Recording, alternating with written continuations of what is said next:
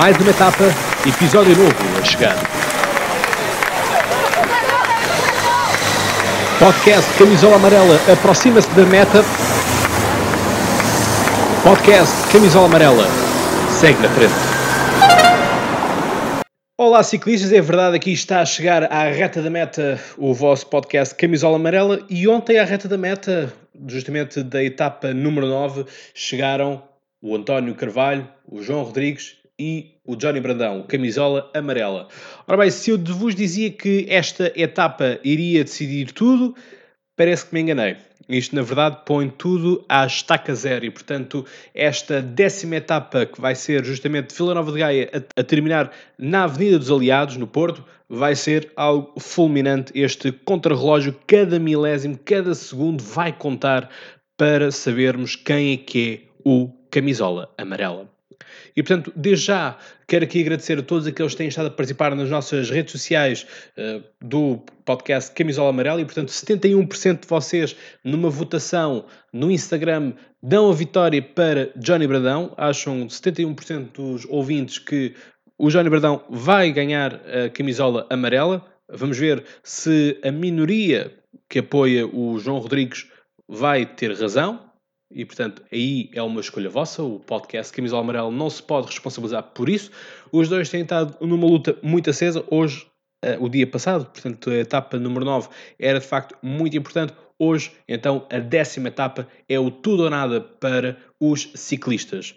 Dar-vos nota que ontem houve o abandono de um outro candidato, da Avila do Lutano, portanto, falo justamente do ciclista Vicente De Mateus, que sai uh, da corrida, portanto não pode continuar mais e, portanto, assim uh, fazemos com que João Benta ascenda ao quarto lugar da geral e, portanto, fica assim a 1 minuto e 25 de Jair Bradão. Portanto, com o mesmo tempo temos João Rodrigues, da W52 Foco do Porto, e Gustavo César Veloso a 40 segundos de Jório Bradão. Gustavo César Veloso, espanhol que já teve a camisola amarela. E aqui há claramente um domínio total daquilo que é W52 Foco do Porto. Henrique Casemiro não conseguiu acompanhar João Bradão. João Bradão teve que, inclusive, esteve muito sozinho nesta nona etapa, teve que, inclusive, ir buscar ele próprio os bidões uh, de água ao carro, portanto, e teve que ir distribuindo pelo, pelo caminho. Portanto, muito desacompanhado, ao contrário da W52 Foco do Porto, que uh, conseguiu estar sempre a trabalhar muito em equipa e uh, permitam-me que diga que esta etapa é merecida para o António Carvalho, que trabalhou muito para a W52 Futebol do Porto. Portanto, esta etapa ganha por António Carvalho é um mérito, é merecida, tendo em conta todo o comportamento que ele teve na volta a Portugal em bicicleta. E aqui não tenho dúvida nenhuma, apesar de, de nível das classificações, tal não ser verdade, mas a verdade é que, para mim, a W52 Foco do Porto é a melhor. Neste momento, quem é melhor, segundo a classificação, é justamente a Rádio Popular Boa Vista. Para mim, continuo a achar que a W52 Foco do Porto faz o melhor trabalho, consegue ganhar as etapas, conseguiu já ter dois camisola amarela diferente e, portanto, isto uh, é muito indicativo. E ganhou já várias etapas, não esquecer isso. Pensava-se que esta poderia ser a terceira etapa ganha pela Rádio Popular, não o foi. Uh, costuma ser que não há duas sem três, mas uh, enfim, já percebemos que logo no início desta volta também não haveria duas sem três, porque justamente Raul Alarcón tinha ganho as duas voltas anteriores, não conseguiu estar presente nesta. É uma pena, porque senão seria mais outro a discutir, uh, certamente aqui, a volta a Portugal. Ora bem, a volta ontem não teve assim grande história, a não ser os últimos 4, 5 km, por assim dizer, em que começámos a subida íngreme para o alto da, da Senhora da Graça. Ora bem, esse alto da Senhora da Graça foi uh, uma subida espetacular. Não consigo dizer qual é que era mais espetacular, se foi justamente o, o alto uh, da torre, portanto, na, chegada à Serra da Estrela ou justamente este Alto da Senhora da Graça. Qualquer das formas, aquilo que tivemos foi um verdadeiro espetáculo de uh, luta, de uh, capacidade de esforço que justamente estes ciclistas nos apresentaram. Portanto, para quem dizia que esta volta a Portugal, ou como chegaram até a comentar na própria página do, do podcast Camisola Amarela, a meia volta a Portugal, enfim, temos emoção até à última e, portanto, será discutido o título na última etapa. E é isto, caros ciclistas, nós gostamos. É justamente isto de ficarmos com as decisões para o fim. Portanto, tivemos um trabalho muito bom por parte do Luís Fernandes da Vila do Lutano, que esteve a trabalhar justamente com António Carvalho, mas depois as forças faltaram e Luís Fernandes teve que ficar com a batata quente na mão, porque justamente com a, assistência e indisposição de Vicente de Mateus, passou a ser ele uh, o número um da equipe, portanto, trabalhou também muito sozinho. E, portanto, uh, a equipa Algarvia ainda não conseguira mostrar todo o seu potencial enquanto conjunto. E isto uh, desenganha-se aqueles que acham que basta apenas ter uma estrela da companhia.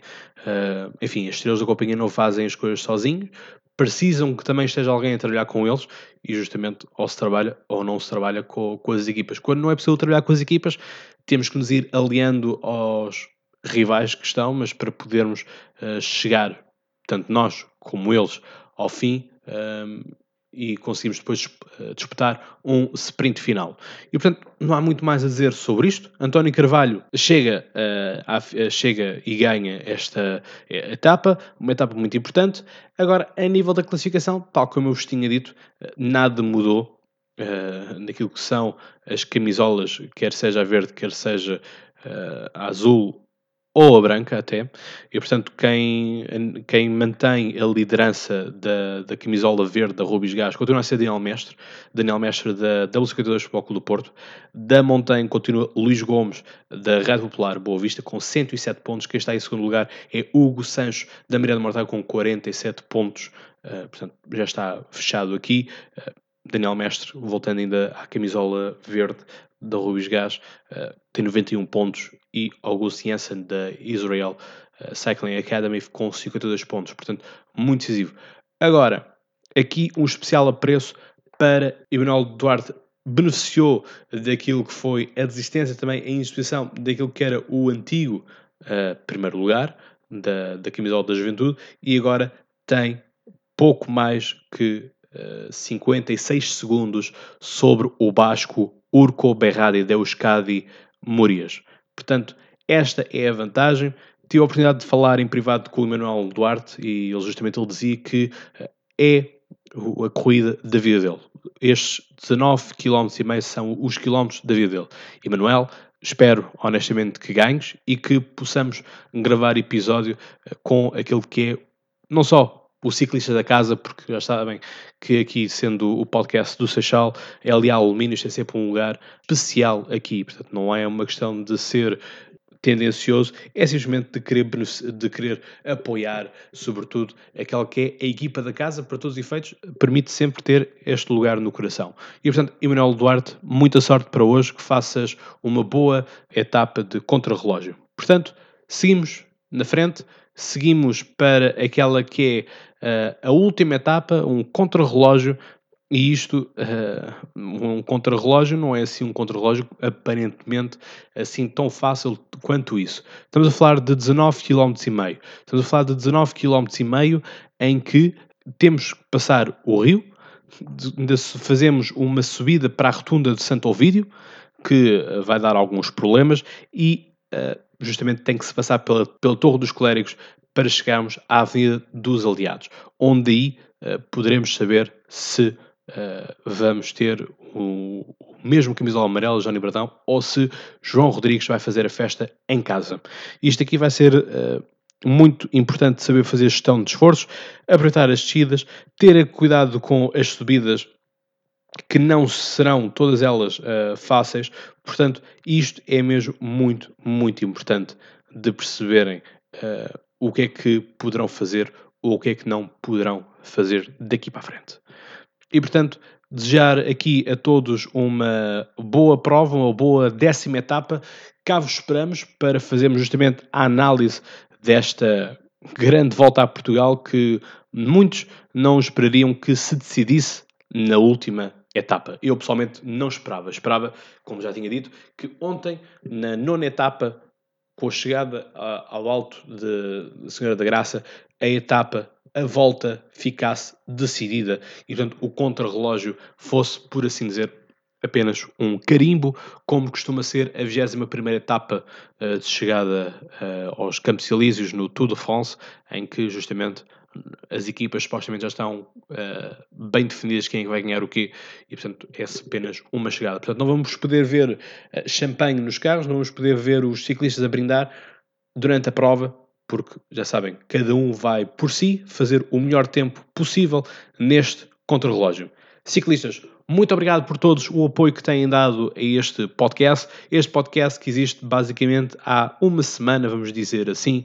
Uh, e, portanto, acompanhar a volta a Portugal tem sido muito, muito interessante, tem sido uma experiência gratificante. Ver também o apoio que muitos ciclistas vão dando e que vão respondendo também às stories que o vosso podcast faz. E, portanto, é um orgulho para mim fazer parte disto. Também gosto de vos ter aqui e vocês uh, poderem ouvir também o podcast Camisola Amarela, certamente será um gosto para vocês. Portanto, ciclistas, vamos lá aquecer essas bicicletas para disputarmos a décima etapa. Até lá, boas pedaladas!